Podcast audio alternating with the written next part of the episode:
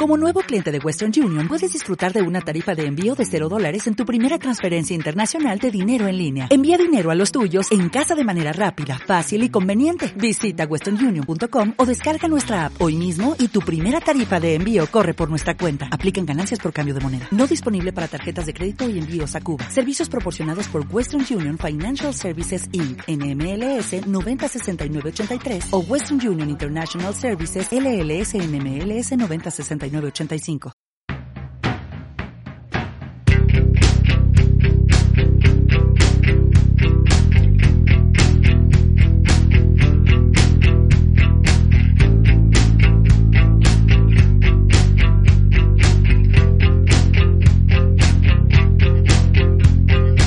Saludos y bienvenido a Super Salud. Vamos a cerrar los ojos por un momento, imaginarnos esta escena. Cada uno de nosotros acude a su terapeuta, a un centro de salud, y nos dan un informe personal que contiene nuestro riesgo a padecer diabetes, la propensión de tener eh, una cardiopatía, tal vez un cáncer. Es una información sin duda muy valiosa que está contenida en todos nuestros genes. Efectivamente, María, esto es lo que nos solicitó Luis Miguel en consulta, un estudio de nutrigenómica. Este le permitió saber cuáles son los mejores alimentos para sus genes y así poder evitar dichas enfermedades. Y de ello vamos a hablar hoy con el doctor Juan Sabater Tobella. Él es doctor en farmacia, presidente de honor de la Real Academia de Farmacia y ante todo promotor de la medicina genómica. Doctor, para que lo podamos entender en palabras sencillas, ¿qué es la medicina genética y qué busca? Vamos a distinguir entre genética un poco y genómica. Cuando hablamos de genética y de enfermedades genéticas, que son de las que yo prácticamente me he dedicado muchos años de mi vida, es una alteración en nuestros genes que necesariamente produce una enfermedad. Esta enfermedad puede salir siempre, lo pasa con variantes, que damos la expresividad, es decir, más o menos grave, y la penetrancia, es decir, que aparece más o menos antes del tiempo. Pero tarde o temprano, más tarde desgraciadamente que temprano, padeceremos la enfermedad. Estas son las enfermedades genéticas, que hay más de 3.500 catalogadas, y que es la genética clásica y la genética de toda la vida y la genética de hoy. Pero la descodificación del genoma humano en el año 2005 nos da la posibilidad de conocer nuestro genoma, es decir, conocer cambios en nuestros genes que no nos producen necesariamente ninguna enfermedad, por lo tanto que nos estudiaban, porque no se relacionaban directamente con una enfermedad, pero que ahora nos informan de la predisposición de tenerla. Es decir, son dos cosas distintas. Una es un gen que te determina que tengas una enfermedad y otro es unos cambios, a veces no solo uno, muchos en tus genes, que te van a predisponer a tener determinadas enfermedades o a reaccionar diferente frente a la alimentación, frente a medicamentos, etc. Por tanto, lo, todo es lo mismo, pero la palabra genética la seguimos empleando por las enfermedades clásicas genéticas y cuando hablamos de genómica es este sentido amplio de cambios en los genes, que nos, genes y medio ambiente, para entenderlo. Pues aclarado este concepto que sin duda es importante, ¿cómo cree que impactará este descubrimiento en nuestra forma de abordar la salud? Referimos al descubrimiento al que ha hecho alusión, ¿no? de que tenemos un ADN único, personal, y los científicos, eh, los investigadores, cada vez estáis más convencidos de que eh, cada persona requiere una alimentación y unos cuidados farmacológicos únicos que no tienen por qué parecerse a los de su entorno, amigos, familiares. Pues mire, esto es lo, lo, más transversal, podríamos decir, que es lo que fundamentalmente nos dedicamos nosotros, es la farmacogenética.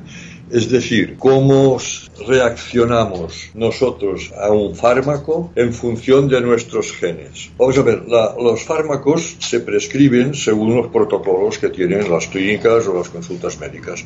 Es decir, protocolo, tantos miligramos por kilo de peso por día, tantas horas, etcétera, para todos los mismos que tienen la misma patología. Pero claro, nosotros somos diferentes y nuestro hígado metaboliza, es decir, elimina los medicamentos no a todos igual, sino en función de las enzimas de nuestro hígado, es decir, las sustancias que los eliminan, que a su vez dependen su actividad de genes. Y estos genes pueden tener alteraciones que hacen que la enzima que elimina un determinado medicamento, la mayoría de la población, el 70% de la población, lo eliminan igual, más o menos igual, que es la dosis que se ha calculado en el ensayo clínico y la dosis habitual, pero a lo mejor un 10% de esta población, por sus genes, lo eliminará más lentamente o casi no lo eliminará. ¿Qué pasa a una persona que genéticamente un medicamento casi no lo elimina y se toma su pastilla diaria? Pues que al cabo de 4, 5, 6 días tendrá una sobredosis.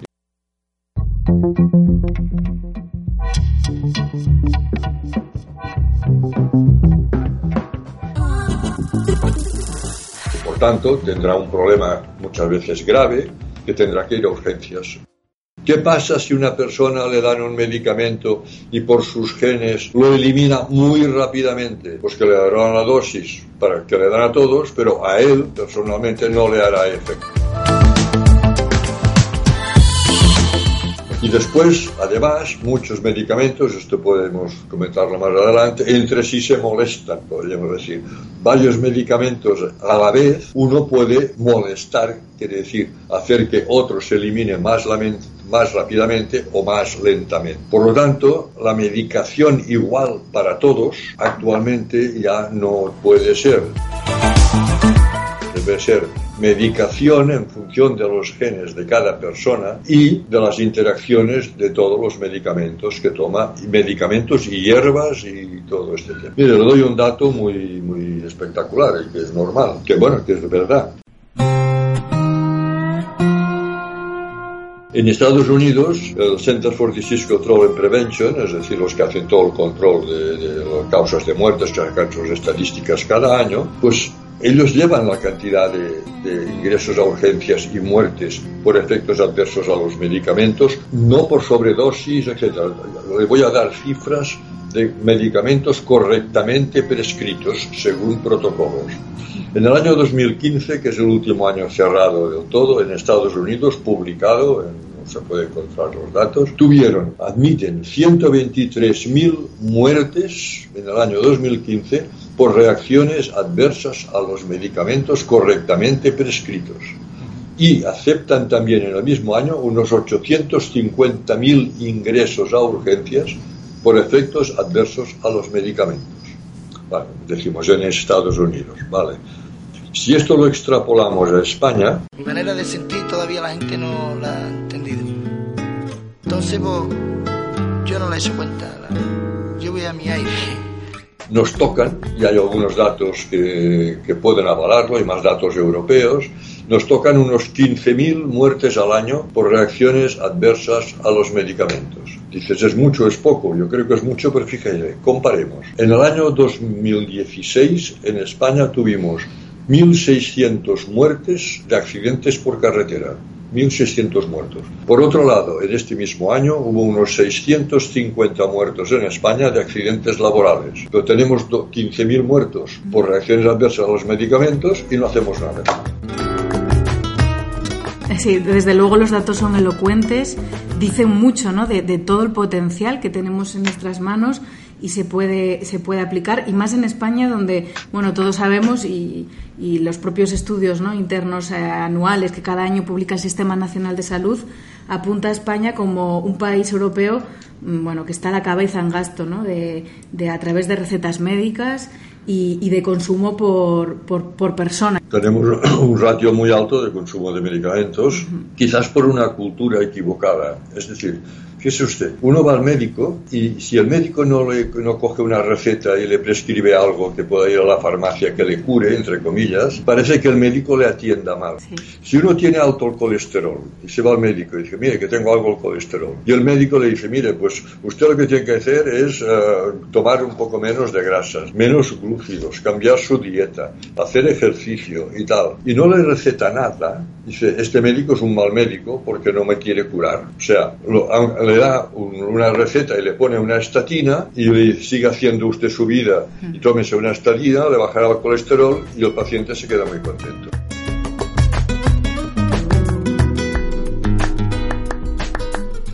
Claro, usted y su equipo lo que pretenden es poner el acento en una fase anterior, ¿no? No tener que llegar a ese momento de tomarse la estatina y ver eh, si tenemos factores que nos indican, nos van revelando que por ahí está la enfermedad y si seguimos haciendo, haciéndolo mal nos podemos topar con ella, ¿no? En la prevención, vaya.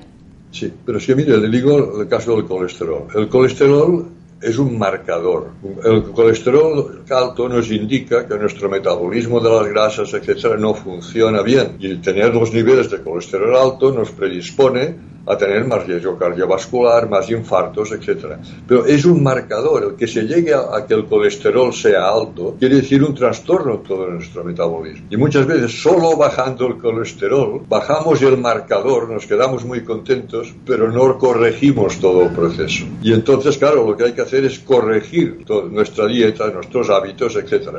Y si entonces hace falta una ayuda, dar estatina, pero aquí la gente sigue, lleva al médico, sigue comiendo lo que quiera, sigue haciendo la vida que quiera, sigue bebiendo, se toma su pastilla de estatina, le baja el colesterol y se cree que ya está sano. Es decir, tenemos una cultura de cuando vamos al médico, en vez de que el médico nos dé unos consejos sobre hábitos de vida, etcétera, tal, nos tiene que recetar algo. Si no nos receta algo, es que no nos ha visitado bien, o no nos aprecia o, o no nos tiene atención. Claro, entonces, ¿qué ocurre? Pues que aquí estamos que se dispara el consumo de medicamentos, porque hay también mucha prescripción de complacencia.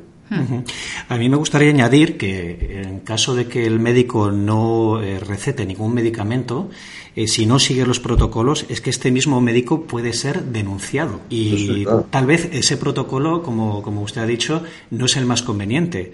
Es cierto que muchos pacientes dicen, he ido al especialista, me han dado la receta, pero no me han explicado por qué he llegado aquí, ni cómo, y qué maneras tengo de, digamos, contrarrestarlo desde el origen, no solamente tratando los síntomas. Pero claro, es que el problema es que estamos, a ver, han de haber protocolos, porque un centro, vamos a ver, un, hospital, aunque no sea grande, un hospital medio, que hay varios especialistas, por ejemplo, de, lo mismo, de cardiología, le pongo por ejemplo, no puede cada uno recetar lo que quiera, porque el jefe de, la unidad no tiene un control de lo que está pasando en su hospital, el por qué, etcétera.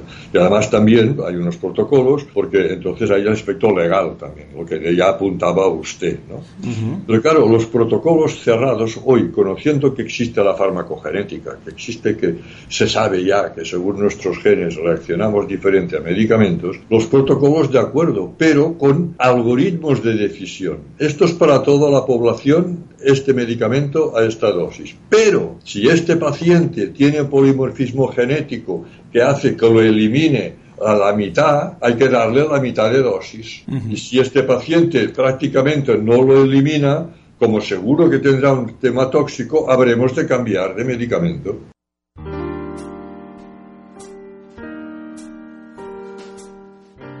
¿Podría usted explicar qué es un polimorfismo? Los genes, teóricamente, nuestros genes derivan, vamos, hacemos un poco de, broma, podemos decir, o no, de Adán y Eva. Adán y Eva tenían unos genes y estos genes son los genes que tiene la población, la, especie humana. Pero con los años estos genes han ido variando y también nosotros podemos heredar variaciones de estos genes. Por ejemplo, le digo, nuestro genoma, ya voy a dar unas cifras, pero nuestro genoma, es decir, una molécula de nuestro ADN, esta, esta molécula de ADN que todos conocemos, aquella como una escalera con unos escalones, pues desde el año 2005, que no sabíamos antes, esta escalera, que es nuestro ADN, tiene 3.200 millones de escalones.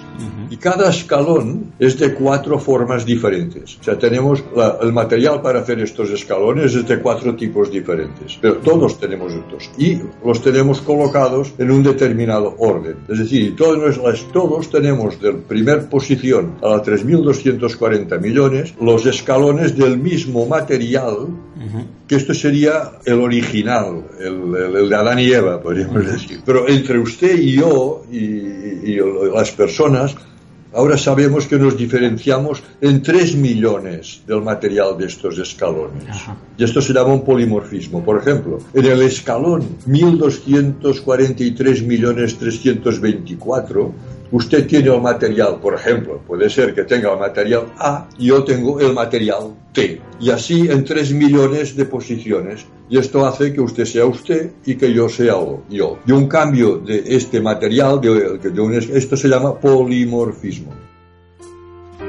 Por tanto, entre usted y yo tenemos unos 3 millones de polimorfismos diferentes de los 3.240 millones de escalones que tenemos. Y a veces un cambio de este material, no, afortunadamente, afortunadamente, la mayoría de las veces no produce nada, ninguna alteración, otras veces nos puede producir una enfermedad genética y otras veces nos produce esta predisposición o este metabolismo diferente en este caso de los medicamentos, que hace que un mismo medicamento una persona lo elimine como la mayoría, como el 70-80% de la población, pero un 10% por sus polimorfismos lo elimina más lento, es decir, le produce la dosis del protocolo, le produce toxicidad y un 10%, vamos a suponer, eh, más rápidamente si la dosis del protocolo no le hace efecto. Creo que ha quedado claro. Sí, cerramos el paréntesis. La verdad es que es muy aclaratorio porque siempre nos queda, ¿no? sobre todo a los oyentes rasos, alguna duda y, esto nos permite avanzar. Doctor Sabater, eh, le he escuchado decir que hemos pasado de la medicina preventiva a la medicina que a usted le gusta llamar predictiva. Exacto. ¿Con qué precisión podemos anticiparnos al desarrollo de determinadas patologías, enfermedades o qué ventajas obtenemos de esta medicina de corte más predictivo? Mire, eh, yo, yo he participado a lo largo de mi vida en la época que me dedicaba más al laboratorio convencional, lo que se llamaba chequeos, y se llaman y se hacen, y está muy bien hacerlos, chequeos de medicina preventiva, una vez al año, una vez dos años, incluso hay, empresas que se hacen por medicina de empresa de forma obligatoria, pues vienen, usted, pues el médico de visita, le sacan sangre y le miran la glucosa, la urea, el colesterol, el ácido úrico, las transaminasas, etcétera, etcétera, etcétera. Y esto le llaman chequeos de medicina preventiva. Yo ya hace años ya me discutía, en el buen sentido de la palabra, con colegas, que no era medicina preventiva, era diagnóstico precoz. No es preventivo, es decir, tú vas y te hacen la glucosa, el colesterol, etcétera, te lo encuentro en todo normal, vale. Oye, estás normal, muy bien. Mira, ¿sabes qué? En vez del año que viene, ven dentro de dos años, porque estás muy bien. Vas al cabo de dos años y te dicen, estás normal, vuelve el año que viene y al año que viene oye, que tienes la glucosa muy alta ya. Esto no es preventivo, esto es diagnóstico precoz. Ya está muy bien, porque con el diagnóstico precoz le pones, ya, ojo, empieza a hacer régimen.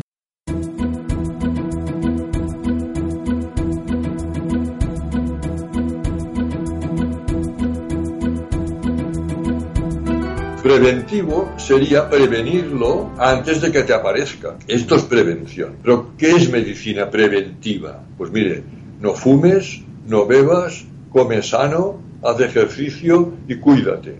Claro, esto es lo que le podemos decir medicina preventiva. Y los chequeos son diagnóstico precoz, de diagnóstico justito, justito cuando te ha salido. La medicina preventiva sí que la podemos hacer ahora. ¿Por qué? Mediante la genómica, estos estudios de polimorfismos que hemos dicho antes, podemos saber o predecir el riesgo que una persona que no, todavía no tiene una diabetes, qué riesgo tiene de tenerla. Una persona que no tiene un cáncer de próstata, qué riesgo tiene de tenerlo. Una persona que no tiene hipertensión, ¿Qué riesgo tiene de tenerla y por qué? Quiere decir que esta persona que tiene, y sabemos un índice de riesgo, un factor de riesgo, le diremos a una persona usted tiene el doble de probabilidades de tener una diabetes que la población general. O le diremos, usted tiene 10 veces más de riesgo de tener una diabetes que la población general. Y aún no la tienes. Y los análisis de glucosa te salen normales. Esto es predicción de riesgo.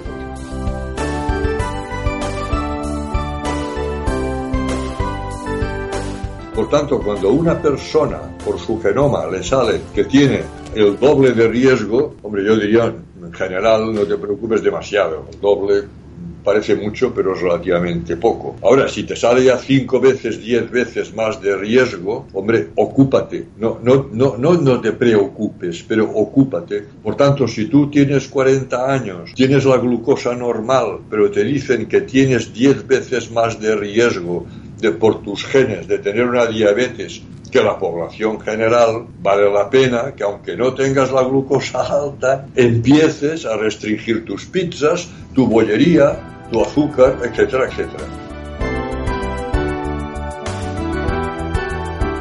Y un ciudadano que, por ejemplo, esté preocupado y quiera informarse de qué probabilidades, qué riesgos y propensiones tiene a todo esto que estamos comentando, ¿qué puede hacer eh, en su vida normal? Eh, desde luego, esto en un centro de salud todavía no está extendido, pero quizá de modo particular podemos acceder ¿no? a esta información. ¿A dónde podemos acudir? Bueno, esto aún hay pocos sitios, desgraciadamente. Nosotros eh, lo que hacemos es formamos médicos, damos muchas conferencias, que se vayan formando y entendiendo y, sabiendo interpretar estos análisis de, genómica, ¿no? estos que llamamos perfiles de, riesgo de, diferentes patologías. También decir que hay que ir con mucho cuidado, porque no hay que alarmar ni deprimir a la gente. El decir a una persona que tiene más riesgo de cualquier patología no quiere decir primero necesariamente que la tenga. Esto es a diferencia de la genética.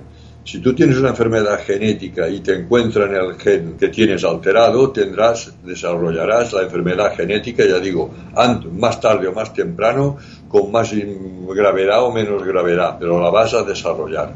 Ahora bien, en esto no quiere decir, estamos diciendo un riesgo, es decir, que la gente no se tiene que angustiar, pero sí saberlo para prevenirlo. Por ejemplo, una mujer que llega a la menopausia, quiere hacer tratamiento hormonal, que es muy aconsejable, porque menos osteoporosis, menos demencia, menos cardiovascular, pero sabe que tiene algo que puede haber un mayor riesgo de trombosis y de cáncer de mama, ¿qué ocurre? Pues que podemos hacerle un estudio en sus genes que nos diga si esta mujer con el tratamiento hormonal no si va a tener o no cáncer de mama si tiene el mismo riesgo de tenerlo que si no lo hiciera. Es decir, si usted no hace tratamiento hormonal, tendrá todos estos inconvenientes y tendrá el riesgo de cáncer de mama de uno cada diez, que es la estadística general. Pero a esta mujer le podemos decir, si usted hace tratamiento hormonal, tendrá el doble de riesgo. Entonces, cuidado, mejor que quizás no lo haga. O podemos decir, no lo haga, pero se puede hacer con determinado tratamiento. O, oiga, usted tiene el mismo riesgo, tanto si lo hace como si no lo hace, por sus genes, por tanto, hágalo, que tendrá menos riesgo cardiovascular, menos Alzheimer, menos osteoporosis, etcétera, etcétera. No es para angustiar, sino para saber que se puede prevenir. Claro, está claro que es información, una información valiosa, bueno, que podemos ahora manejar porque es una ventaja ¿no? con la que contamos. No se trata de manipularla, pero que duda cabe que esto va a suponer avances muy importantes. Yo le pongo, le pongo un ejemplo. Mire, esto es un caso que nos encontramos muy frecuente.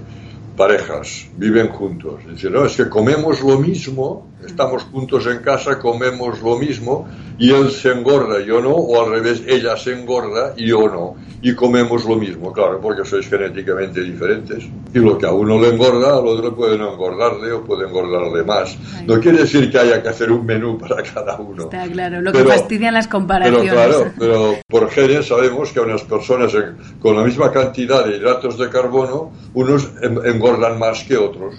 ¿Y, por qué? Mire, recuerde, ¿qué, ¿qué pasaba con nuestros antepasados?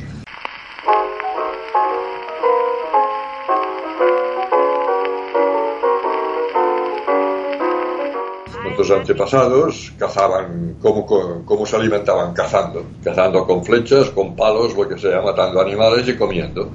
Por lo tanto, y no cultivaban cereales, no comían carbohidratos. Los hidratos de carbono, del pan, la bollería, etcétera, no tenían máximo alguna fruta. Por tanto, originalmente tenemos unos genes que ahorran mucho los hidratos de carbono, los azúcares, para entendernos, y la bollería y las pizzas, ahorran, porque claro, aquellas personas no comían hidratos y son muy útiles y los necesitamos. Bueno, y además tenían que gastar mucha energía para cazar, tenían que correr mucho. Y después se pasaban a lo mejor días que no cazaban ninguno y ayunaban. Por tanto, tenían que tener una determinada estructura. Luego viene el hombre que se, se hace sedentario, cultiva cereales y empieza a comer pan y bollería. Pero claro, genéticamente está preparado para ahorrarlo. Y claro, ahorra, se engorda mucho, más diabetes, etc. Con los años hay cambios que llamamos mutaciones adaptativas. Los genes han cambiado para tolerar mucho mejor toda esta avalancha de bollería y de pan, etc. Pero no todos hemos cambiado a la vez y tenemos genes diferentes. El que tiene estos genes, los ancestros, los que tenían nuestros antepasados y no ha heredado, los que no han cambiado, es la persona que come pocos azúcares y tal y se engorda mucho y más, más riesgo de diabetes. La persona que tiene los dos genes mutados, es decir, los ya los nuevos, pues bueno, se engordará menos. Y el que tiene uno de su padre mutado y de su madre, pues no, pues se engordará medio. Es decir, lo que, la misma dosis de pizza o la misma dosis de galletas a una persona le puede engordar más o menos en función de sus genes. Para decirlo de otra manera, los genes se expresan a lo largo de toda una vida cuando llevamos una vida tan moderna, la cual nuestros genes no están acostumbrados, como usted decía, las pizzas, los bollos, eh, niveles de hidratos de carbono eh, muy altos, por no decir otras sustancias, que esos genes se pueden ver un poco alocados. Claro, es que no están preparados para hacer una cosa que le tienes que, que están a hacer o que no pueden hacer. Le pongo otro ejemplo muy sencillo, el de la intolerancia a la lactosa, ¿eh? la intolerancia a la leche, diarreas, flatulencia, etcétera. A ver, esto, esto es lo siguiente. Naturalmente, ¿usted conoce algún mamífero, es decir, gato, perro, caballo, elefante, que tome leche de adulto? La verdad es que no.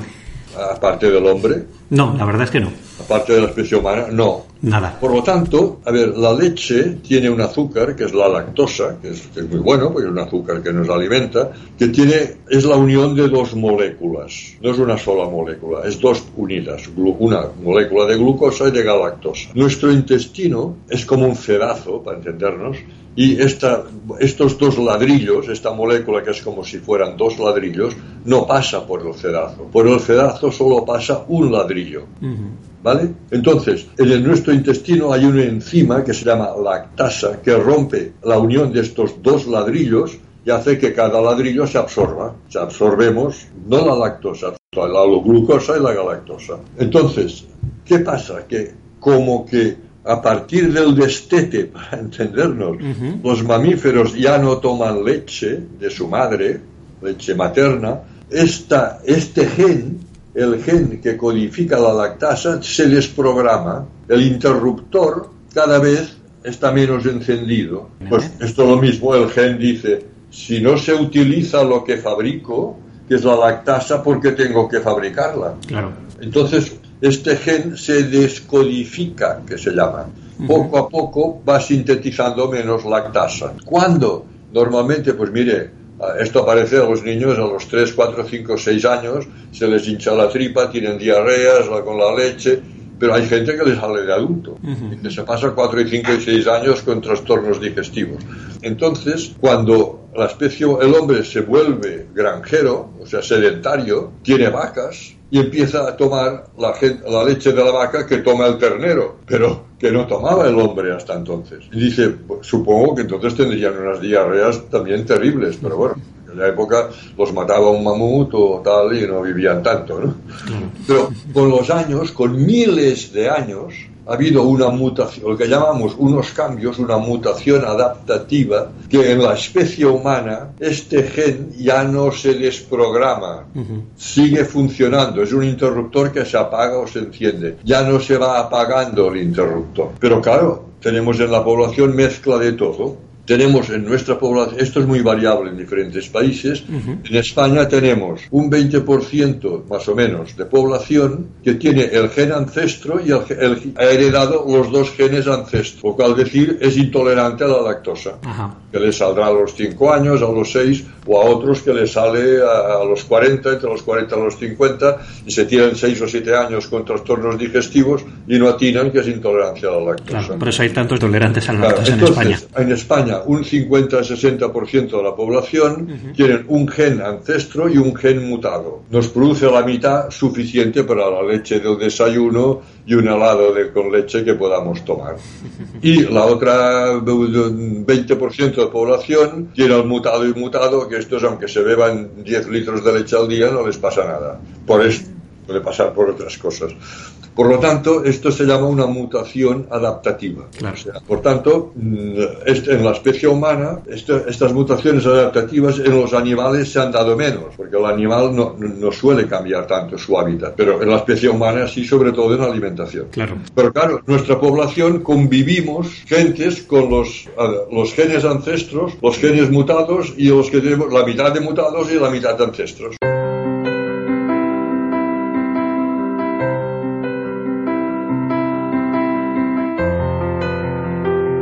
Esto nos confirma que el debate seguirá ¿no? entre los amantes y defensores de la leche y los detractores de, los lácteos, porque si yo efectivamente en mi entorno hay alguien que le sienta fenomenal, pues es lógico que esa persona pues siga su consumo habitual y más o menos pues lo tenga así interiorizado.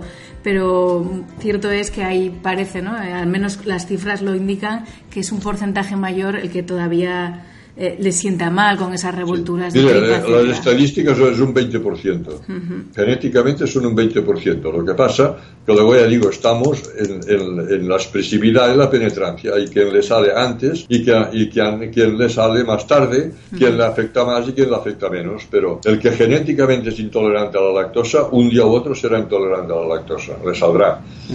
yo, ahora te conozco un caso de un paciente de 70 y pico de años que empezó con diarrea diarreas, diarreas, muy amigo mío, ¿no? Y tal, bueno, claro, se tuvo que ir al, eh, se fue al médico, al digestólogo, biopsia de colon, tal, no tenía cáncer, no tenía pólipos, total, que tenía, le, había salido a los 70 años la intolerancia a la lactosa. Le quitaron la lactosa y se le fue todo problema de diarreas y te, olvídate del cáncer de colon, etcétera, etcétera. Claro, yo creo que antes el doctor ha mencionado que también eh, los lácteos pueden provocar problemas por otros motivos, no solamente por la lactosa. Bueno, sí, hay, los alergias a la proteína, Esto es otro mundo. Efectivamente, es otro mundo. Eh, me gustaría volver al tema de los medicamentos que hemos empezado al principio de este podcast, porque la verdad que los datos que nos facilitó son, bueno, más que sorprendentes, yo creo que son escalofriantes. Sí. Eh, sí, sí, a mí me sorprende las políticas, como usted dice, que se llevan, eh, bueno, pues para mejorar la circulación a nivel del tráfico rodado,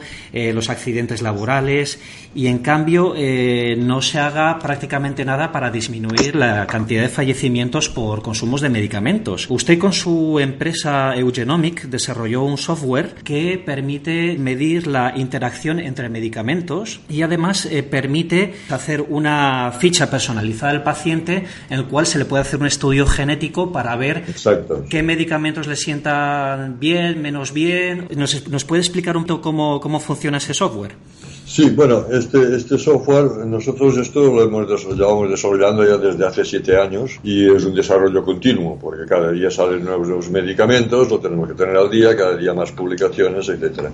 O sea, se hace un estudio general para muchos medicamentos o concreto para unos determinados concretos, si uno va a tomar estatinas o anticoagulantes, etcétera, son menos genes los implicados, pero por ejemplo con 10 o 12 genes podemos predecir cómo responderemos a la mayoría, al 60 o 70% de medicamentos. Entonces se hacen estos cambios genéticos, esto se introduce eh, a nivel personal, de, se hace una ficha farmacogenética de cada paciente. Esto hay que hacerlo una vez en la vida, porque nuestros genes no cambian. Esto ya nos vale para toda la vida y, para muchos genes y para, para muchos medicamentos y para muchos de los que van a salir nuevos. Y se entra en la base de datos de este programa informático, de este software. Entonces se eh, introducen los medicamentos. Entonces este software hace dos cosas. Primero nos informa si por nuestros genes este medicamento se nos puede dar o no, es decir, nos va a hacer un efecto tóxico o un fallo terapéutico, o se nos puede dar reduciendo o aumentando algo la dosis. Y luego, además, nos mezcla las interacciones de todo lo que estamos tomando, que por tanto es una ficha que ha de ser activa. Ahora te quito este medicamento y ahora te pongo el otro.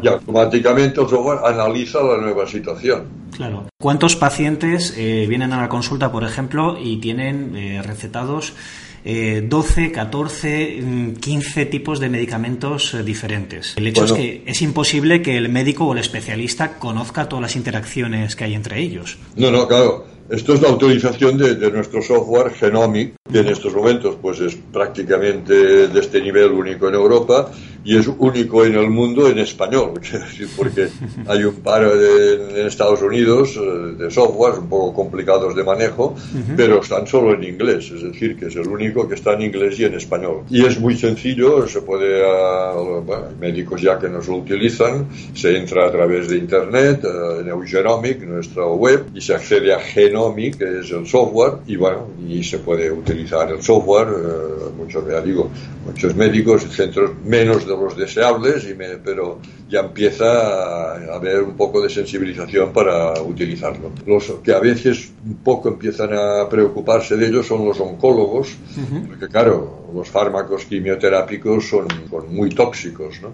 Y si el paciente no los no lo, va a dar un fármaco eh, un quimioterápico que el paciente por sus genes lo elimina menos rápidamente de lo previsto y les das unas dosis que de per se son tóxicos porque han de matar células, claro, aquí sí que los accidentes pueden ser muy graves.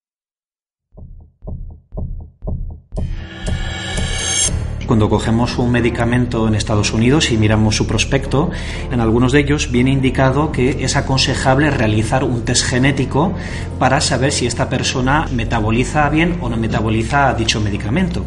Sí, sí. Y suponiendo que estamos en España, vamos al especialista, eh, nos dan un medicamento que en vez de ayudarnos eh, hace todo lo contrario, nos perjudica, porque tenemos un problema genético que no nos permite metabolizar bien ese medicamento. ¿Qué se puede hacer ante estos casos? Mire, en Estados Unidos, como usted ha dicho, todos los fármacos, que ya son un, pongamos un 60%, o sea, actualmente todos los nuevos fármacos que salen desde hace ya 4 o 5 años en Estados Unidos es, es obligatorio hacer el test genético, decir por qué genes se metabolizan, si es que lo tienen o no, no influyen genes o influyen tales genes, hay que decirlo ya. Y muchos medicamentos, cuando después en el folleto, después del justo el nombre, hay un recuadro como una esquela, ¿eh? un recuadro negro grande que avisa, warning, o sea, atención, antes de prescribir este medicamento es aconsejable, se recomienda hacer el test genético tal y te pone los genes, ¿no? Y luego te pone ver el punto tal que te lo aclara. Es decir, y en algunos, presidente de quimioterapia del cáncer pone it's mandatory, es obligatorio, ¿eh? pero estos son pocos, los cáncer solo. Es recomendable. ¿Qué ocurre en Estados Unidos? Que no es que yo lo apruebe, pero si una persona, el médico no le se lo recomienda y el paciente no lo hace y tiene un efecto adverso, allí a veces se pone un pleito al médico. Por tanto, lo que hacen mucho allí los médicos es tener unos, unos papeles ya estándar, ¿no? Que le dice, que dice al médico, yo le recomiendo, le prescribo esto, esto, esto y esto, y le recomiendo hacer el test genético este y este y este. Que se lo he recomendado y lo firman. Pues es el, paciente que se lo va a hacer o no se lo va a hacer, pero el médico lo recomienda. Una manera de cubrirse las espaldas. Aquí ni se recomienda, en la mayoría de casos. Dado que estos estudios existen en España, bueno, digamos que no se les está facilitando a nivel de la sanidad pública eh, a los pacientes poder evitar esos efectos secundarios. Sí, mire, aquí hay un tema. Hace dos, dos años, dos años, hubo una modificación de ampliación de prestaciones de la seguridad social a nivel estatal. ¿eh? O sea, hay un, una, un, decreto que amplía las prestaciones de la seguridad social a todos los ciudadanos españoles.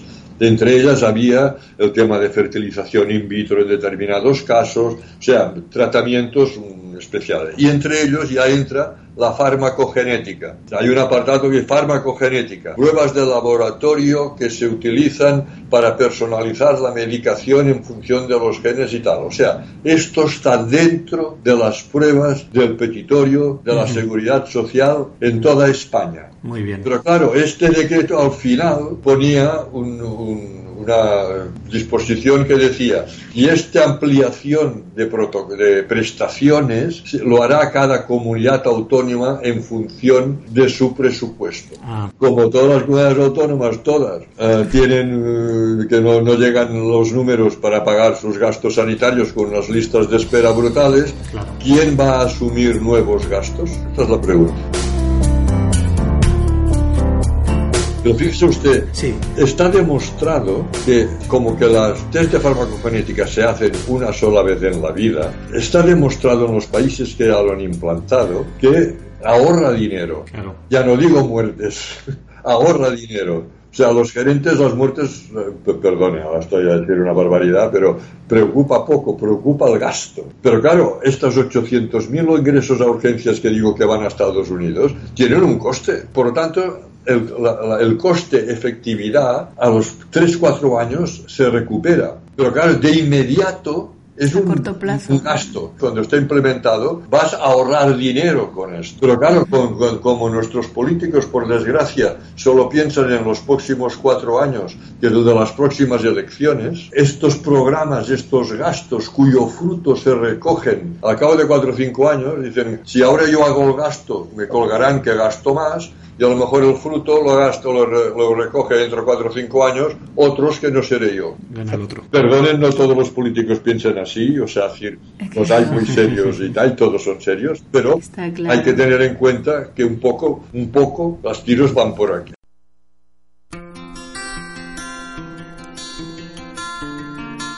En cualquier caso, supongo que, no sé si os parece terminar con un mensaje de, esperanza, de optimismo, porque durante cuánto tiempo podemos vivir en España de forma aislada o dando la espalda a esta tendencia que ya vemos que está muy implantada en Estados Unidos, quizá en otros países de Europa. A lo mejor tarda en llegar, pero qué duda cabe, ¿no? Que, llegará. No sé si lo sí, yo, yo, creo que, bueno, nosotros hacemos lo que podemos, haciendo cursos, formando médicos, etcétera. Pero también yo siempre he sido muy reacio y muchas gracias por esta entrevista, pero quiero decir que siempre, en toda mi vida que me he dedicado mucho a ciencia, ciencia, he sido un poco reacio a, a, manifestarme en público, podríamos decir, ¿no? Quiero decir, he estado mucho en congresos y tal, pero he sido poco, poco extrovertido en este sentido. Pero creo que en estos momentos lo hago porque falta también la sensibilización de la población, que la gente sepa que esto existe y empiece ya a solicitarlo, porque es que hay casos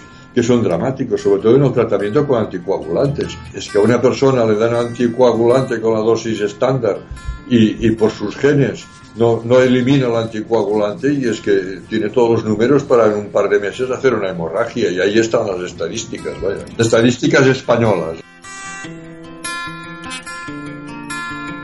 Todas estas enseñanzas que ustedes imparten también lo hacen con nutricionistas, farmacéuticos, otros especialistas de la salud.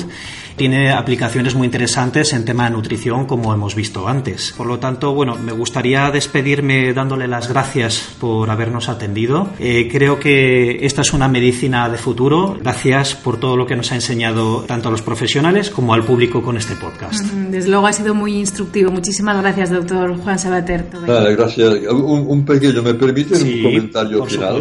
Muchas gracias por sus gracias, pero le quería matizar una cosa. Usted me ha dicho, es la medicina del futuro. No, no es la del futuro, es la que ya podemos hacer hoy.